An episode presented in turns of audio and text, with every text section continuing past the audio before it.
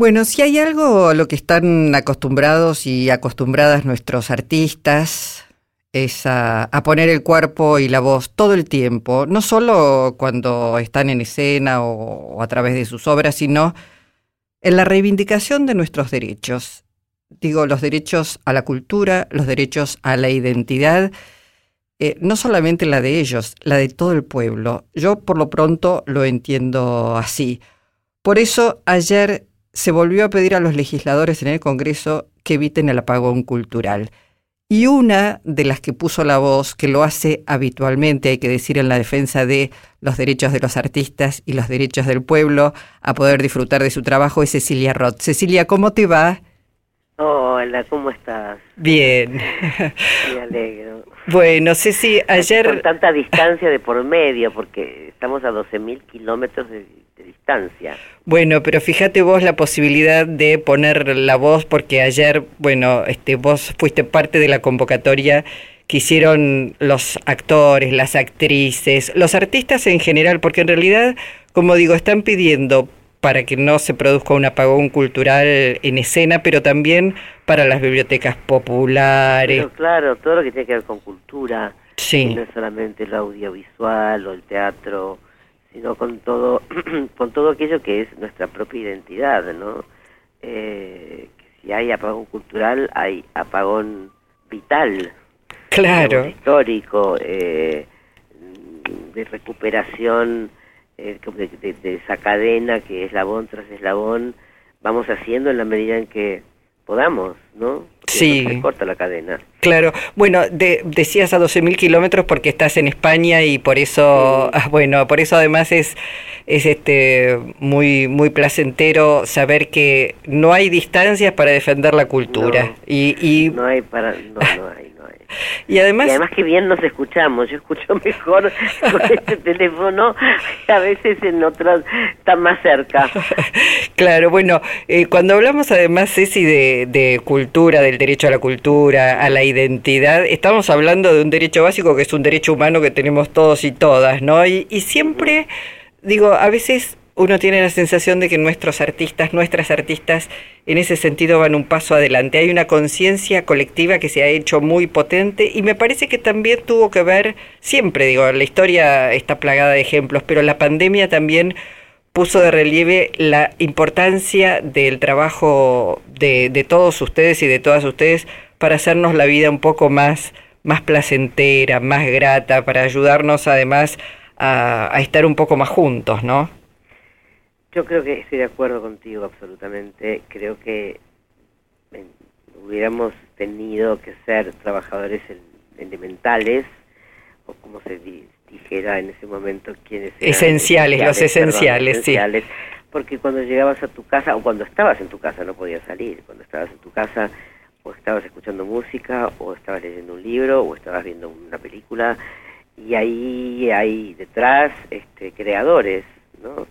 Y no fuimos apoyados de la manera en que, en que creo que tendríamos que haberlo sido, en ningún sentido, em, en ningún sentido, ni, ni desde lo económico, que se cerró el trabajo para todos y todas, eh, tuvimos que inventarnos nuevas formas de, de acercarnos a, la gente, incluso haciendo teatro por WhatsApp, y no es una broma. Y creo que no fuimos eh, no, no, no, no me refiero a nadie en particular, no, me refiero, no hablo de mí personalmente, hablo de un colectivo federal que fue muy abandonado durante la pandemia.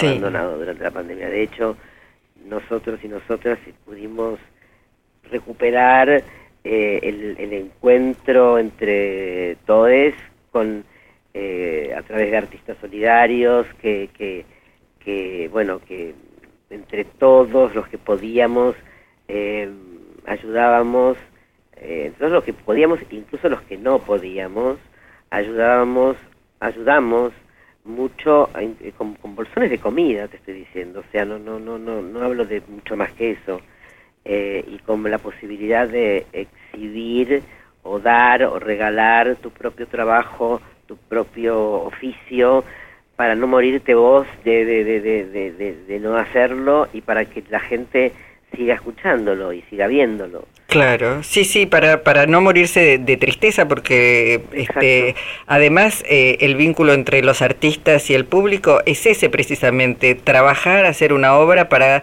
ser recibida por todos nosotros. Por eso es importante esto que decís, eh, ahora que está la posibilidad de que el Parlamento trate este proyecto de ley que prorroga las asignaciones específicas a la producción cultural, bueno, insistir, porque estamos a cuatro meses de que venza la ley, ¿no?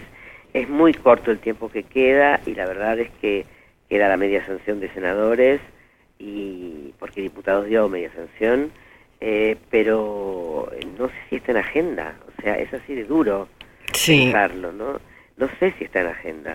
Mira, si Creo, perdóname, creo que está, creo que está en agenda. El tema es que se está poroteando, como se suele decir, contando los votos ah. y en este momento, ah. en este momento parecería que hay alguna dificultad para llegar al número. En ese sentido, te quería decir, porque bueno, eh, la cultura nos atraviesa a todas y a todas, no importa del partido político que seas, la verdad es. cualquiera que esté, eh, que, sea diputado, senador, eh, va al cine lee un libro, aunque sea de autoayuda, eh, va al teatro, aunque sea a ver este, una, una, obra de teatro en la que trabaja mucha gente, eh, porque perdería el trabajo muchísima gente. Se, se habla de un millón de personas eh, que perderíamos la posibilidad, este, algunos más, otros menos. Yo me siento una privilegiada, pero siento que si el otro, la otra no lo tienen, yo tampoco lo tengo. Eh, porque además muchas veces es, es, este, digamos, un trabajo colectivo, lo es el teatro, lo es el cine, es una industria. Bueno, vos que estás en España lo debes tener muy presente, es una enorme y gran industria. En España se protege y se fomenta mucho.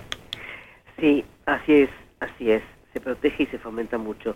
De haber sido una industria raquítica cuando yo, cuando yo vivía mis primeros años en España era una industria raquítica, realmente lo era, y lentamente se fue, eh, fue creciendo y, fue considerada, eso es fundamental, por, por, por, el Estado como una industria, es que además de, identificarnos con, eh, con de, estar eh, mostrando nuestra propia identidad al contar nuestras narraciones, nuestros cuentos, eh, nuestras músicas, además de eso, es una industria eh, que si crece está hace muy bien al Estado, a la gente, al pueblo, o sea, hay millones de trabajadores en esta industria millones de trabajadores. Por eso eh, te, iba a decir, aprovechando que estamos saliendo en Radio Nacional, que nos escuchan en todo el país, que nos escuchan representantes de todas las provincias en el Parlamento Nacional, ¿qué les dirías a aquellos que todavía dudan, que, que no saben si van a votar, acompañar para, para eh, prorrogar estas asignaciones?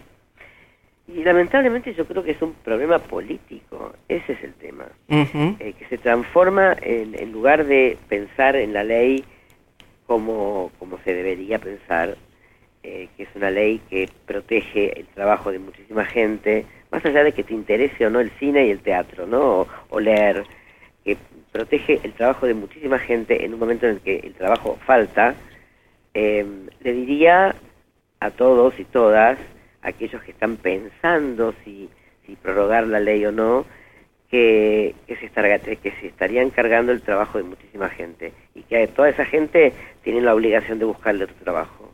Mm.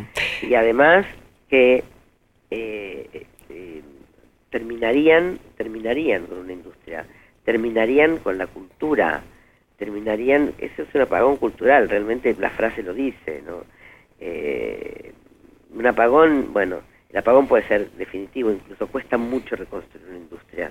Una industria que no es eh, tan, tan, eh, tan potente como lo es en otros sitios del mundo, ¿no?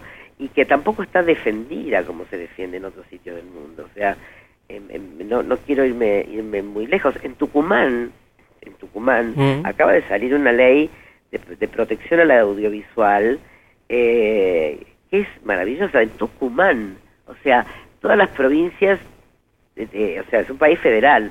Lo lamentable es que cada una de las provincias tenga que pensar en esto como, como, como hecho, como hecho eh, individual, territorial, claro. Individual. Pero por supuesto que se puede agregar a esta protección de, de la ley muchísimas cosas que pueden hacer cada provincia en particular. Eso es maravilloso. Bueno, hubo una época de ficción, recordemos que hubo una época de ficciones en la pantalla chica maravillosa, Cecilia, que uno la extraña porque llegaban de todas las provincias, pero además había muchísimos, muchísimos este, dramaturgos, actores y actores. Fue formidable esa época, se le extraña. Fue una época larga. Eh, la, televisión como, como pantalla que nos unía a todos em, eh, tenía esa, esa capacidad de que al día siguiente de ver algo en la tele se conversaba de aquello que se veía se hablaba de los actores, se hablaba de la luz, se hablaba de la historia.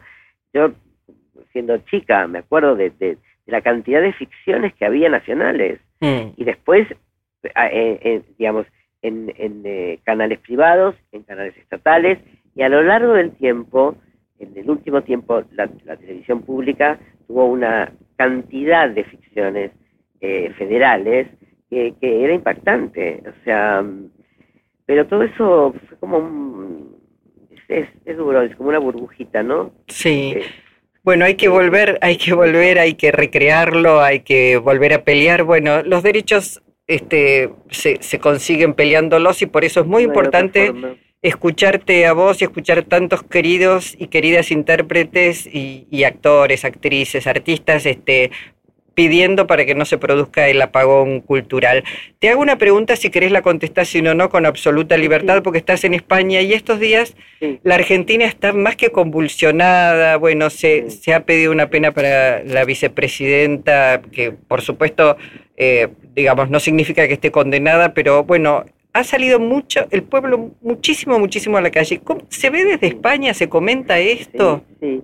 Lamentablemente, este, la mayoría de la información que se que se ve, ayer estaba escuchando a unos periodistas hablando de esto, em, tienen muy poca información y, como son canales hegemónicos, em, piensan eh, sin saberlo que, sin tener, digamos, la, la sin haber terminado el juicio, sin haber sido condenada Cristina, etcétera, etcétera, ya está condenada, también desde España.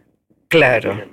Mm, sí, sí, bueno, eh, eso es, es muy impresionante cómo han construido sentido común este, por fuera de la realidad, porque como decimos, no está condenada, apenas han pedido la condena y están trabajando para que muchos y muchas crean, crean eso, ¿no? Por eso creo que aquí ha salido la gente a la calle.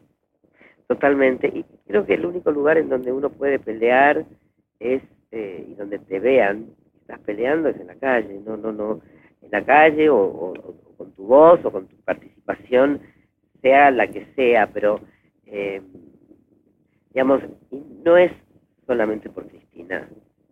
Eh, hay que pelear por una justicia justa y por una y además hasta que no se demuestre lo contrario todos somos inocentes.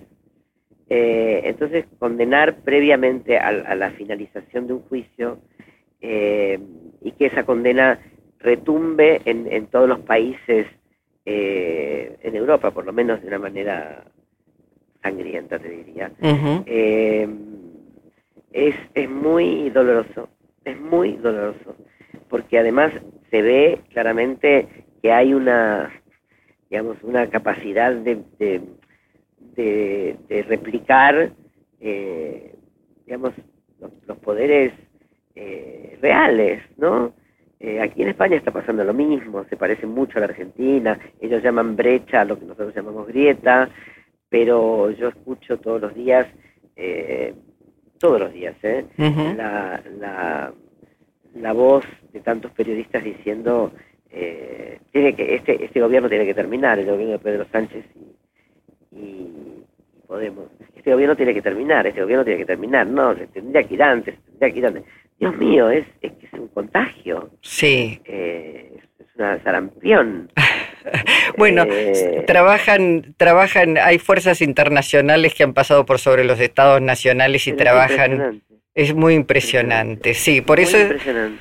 por eso bueno, es importante escucharte también a vos y, que nos cuentes cómo está para eh, reforzarnos en todo caso y saber que no pasa solamente aquí que eh, hay nada. hay una andanada sobre los gobiernos nacionales y populares, ¿no? Pero además hay que saberlo, ¿viste? Porque creo que creo que en general lo que se tiende a pensar eh, desde un lugar es esto pasa en la Argentina. La Argentina es el peor país del mundo y nos pasa esto, la corrupción. eh, bueno, he escuchado a un diputado pedir pena de muerte incluso en la Argentina para la, para la corrupción. Sí. Una cosa increíble. Eh, pero que, que ya no, no sabes si es en broma, porque, bueno, no es en broma. Eso es lo terrible. No, son de una Eh, violencia este, y además desconocen nuestra constitución nacional y además eh, dan por sentado algo que todavía no está aprobado, ¿no? Entonces, bueno, es, es gravísimo, eh, porque lo dice un diputado además de la Nación, a quien todos nosotros Claro, este, lo estamos sosteniendo en esa, en esa banca en última instancia. totalmente, totalmente. Cecilia, Sí, bueno, que- quería, pregu- quería preguntarte, este, ya para, y agradecerte tu, tu tiempo, por supuesto, eh, ¿qué estás, estás, estás trabajando, estás descansando en España? Estoy, bueno, mi, mi familia, mi hermano y su mujer y sus hijos viven aquí, yo vine con mi padre, estoy preparando una serie, o sea, estoy en este momento ensayando y, y haciendo pruebas de maquillaje y esas cosas y bla, bla, bla, bla, para empezar una serie ahora a finales de, a principios de octubre, o sea, yo vuelvo a Buenos Aires ahora en unos días y vuelvo aquí el- a principios de octubre a Barcelona a, a hacer una serie de esas que, que tenés contrato de, de, de, de, de- mira, me olvido el nombre, de confidencialidad, Ajá. que no se puede contar nada Está- de lo que estás haciendo. Bueno, lo Ah, respetamos, pero nos quedamos... por favor, porque si no, no la hago. No, no, no, está bien, pero bueno, eh, eh, esperamos verte lo más pronto posible en pantalla, por cierto, porque siempre es más que, que grato y, y muy, este, muy emocionante eh, por todo lo que transmitís en tus trabajos, así que, bueno, ojalá sea lo más pronto posible. Ojalá, ojalá. Sí, a mí me gusta que se, que se vean las, las cosas en mi país. Sí, Bueno. Definitivamente. Bueno, Cecilia, gracias por tu tiempo. Te mandamos un abrazo a la distancia. Buena, buena estadía allí en España y en, en octubre, a lo mejor cuando estés por Buenos Aires, nos, nos venís a visitar al, al estudio y charlamos largo, largo. Claro que sí, claro Un- que sí. Un, un- abrazo muy grande y, y bueno, a seguir andando. Bueno. Un abrazo grande. Gracias. Cecilia Roth, desde España.